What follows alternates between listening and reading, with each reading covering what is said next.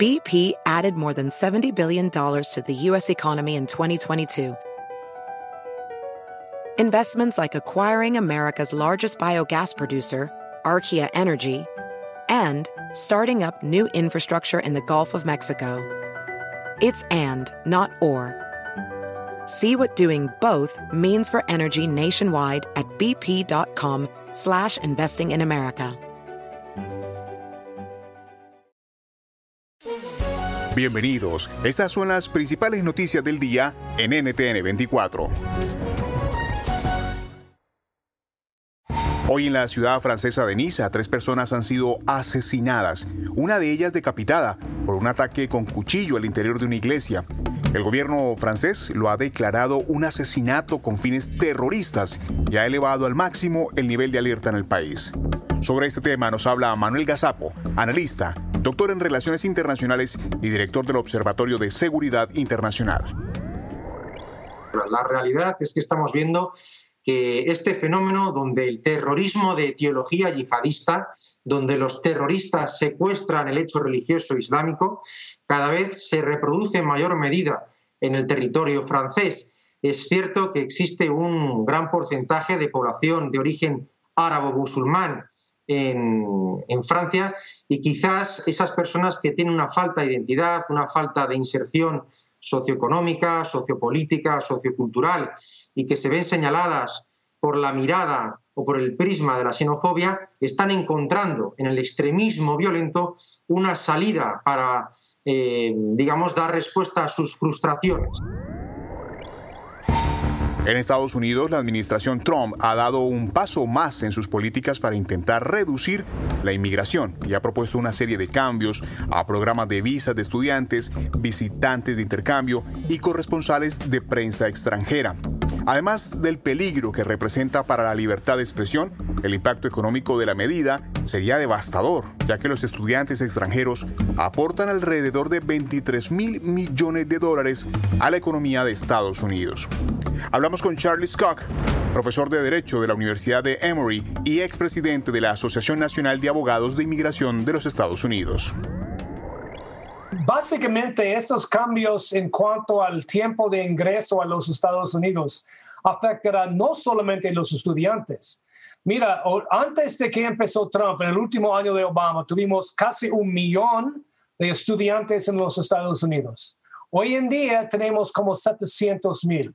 Esta reducción está dañando a las universidades que lo admiten, a las comunidades que están alrededor de esas universidades y también a los empleadores que siguen buscando más empleados para llenar, los trabajos que todavía están abiertos en los Estados Unidos por los que están aprendiendo la información más corriente en las universidades. Hay, hay una cascada de efecto de esa regla nueva y francamente, esto es la razón que lo hacen.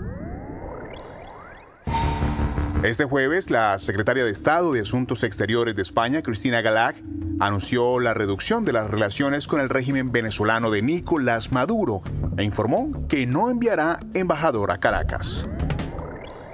Que en cuanto al nombramiento de un nuevo embajador en Venezuela, que se realizará como encargado de negocios con cartas de gabinete y no como embajador.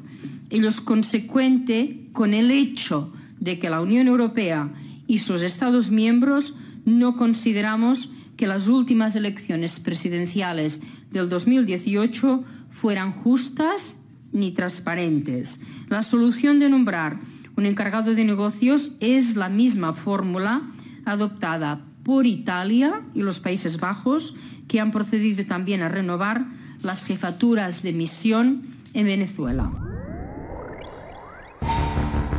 Autoridades mexicanas encontraron los restos de al menos 59 personas en una fosa común ubicada en el estado de Guanajuato. Los cuerpos fueron hallados tras una semana de excavaciones después de una denuncia de familiares de personas desaparecidas. Hablamos con Joely Ramírez, periodista de Mega Noticias. El titular de la Comisión de Búsqueda de Guanajuato ha hablado de otros posibles puntos positivos, por lo que la búsqueda no ha terminado y el número de hallazgos positivos podría incrementarse. Los primeros indicios apuntan a que se trata de restos de personas jóvenes, en su mayoría mujeres. El hecho se registra cuando la guerra por el control del territorio entre dos organizaciones criminales recrudece.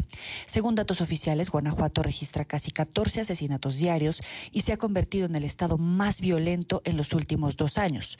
Bajo esa premisa, desplegó un operativo especial de la Guardia Nacional. Sin embargo, los resultados que arroja en el combate al narcotráfico, bandas criminales y robo de combustible no ha dado resultados.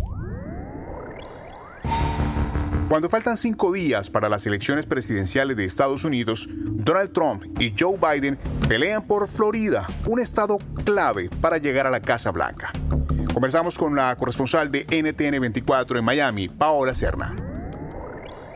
Florida continúa siendo un campo de batalla entre los aspirantes a la Casa Blanca. Hoy el expresidente Joe Biden realizó un evento de campaña en el condado Broward. Aprovechó para hacer un llamado a los votantes del Estado del Sol, a quienes denominó como la llave para esta elección. El demócrata criticó al presidente Donald Trump, entre otras, señalándolo de no haber hecho nada para garantizar la defensa de la democracia y los derechos humanos en naciones como Cuba y Venezuela. Casi a la misma hora, el presidente Trump realizó un evento multitudinario en la ciudad de Tampa. Desde aquí arremetió contra su rival demócrata, asegurando que por años había dejado abandonada la comunidad hispana radicada en Estados Unidos. En Florida se mantiene un empate técnico en las encuestas y ambos candidatos saben que ganar el voto de la comunidad hispana, que suma cerca de 3.1 millones de personas habilitadas en esta elección, será crucial. Si te gustó este podcast, puedes buscar más de nuestro contenido en nuestra página web www.ntn24.com. En NTN24 tenemos una red de corresponsales en las Américas que nos permite tener acceso de primera mano a toda la información y hacer análisis sobre los eventos más importantes de la región. Ha sido un gusto estar con ustedes. Yo soy Hugo Vecino. En el podcast de NTN24 te informamos y te acompañamos. Across America, BP supports more than 275,000 jobs to keep energy flowing. Jobs like building grid scale solar energy in Ohio and producing gas with fewer operational emissions in Texas. It's and, not or. See what doing both means for energy nationwide at bp.com slash investing in America. I'm Chris Hahn, the Aggressive Progressive. Check out a new episode of the Aggressive Progressive podcast every Tuesday.